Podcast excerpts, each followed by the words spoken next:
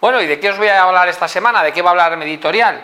Pues de algo que últimamente no sé si os ha pasado, vais a conferencias, organizan eventos y por qué de repente algunos tienen éxito y otros no, no. Entonces yo estas dos últimas semanas me ha coincidido que he estado en tres grandes eventos, en dos como conferenciante, bueno, los tres he estado como conferenciante y además en uno como presentador y dirigiendo. Ha sido Open Dir en Alicante que ha tenido 1.200 personas 1.200 directivos y empresarios, impresionante el evento. He estado con ASEME en Madrid la semana pasada en un evento que había más de 250 mujeres españolas y latinoamericanas, donde se reúnen las mejores directivas y empresarias del mundo, y esta semana Tech for Fleet, el mayor evento de logística y gestión de flotas mezclado con las nuevas tecnologías, donde había más de 200 empresas y personas en el evento. Entonces, haciendo una reflexión, ¿por qué unos eventos funcionan y por qué otros no? Evidentemente hay algo que es, me parece como que es muy obvio, ¿no? Que el tema interese. Bueno, eh, puede ser un driver, puede ser algo iniciativo, pero creo que no es solo la clave. Todos hemos sido invitados a eventos, en teoría sobre cosas que a la gente le interesa, y a lo mejor vas allí y resulta que luego no es tan bueno o no va tanta gente.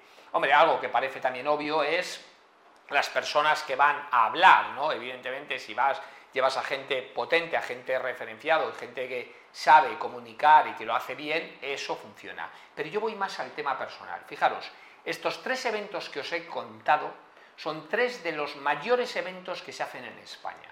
Y todos para mí han tenido algo en común. Lo primero, la persona que organizaba y dirigía el evento era una buena persona. Esto parece que es algo obvio, pero no, no lo es, de verdad. Era una persona con valores, con principios y generoso o generosa. ¿vale?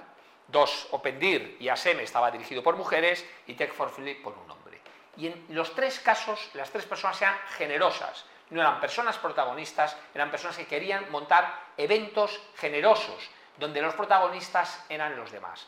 Lo segundo que ha coincidido es que toda la organización eran buenas personas de nuevo otra vez el tema de personas. Os puedo hablar desde el tema de los técnicos, las azafatas que te atendían, cómo te han hecho. En los tres eventos me he encontrado también que repetiría toda mi vida. O sea, a la gente le gusta ir a un sitio donde le tratan bien, le cuidan bien, es, es bueno. Por lo tanto, como hablo yo siempre que el marketing no es el one-to-one, es el juan-to-juan, me lo diréis siempre, que esto va de personas, de nuevo se produce el mismo evento.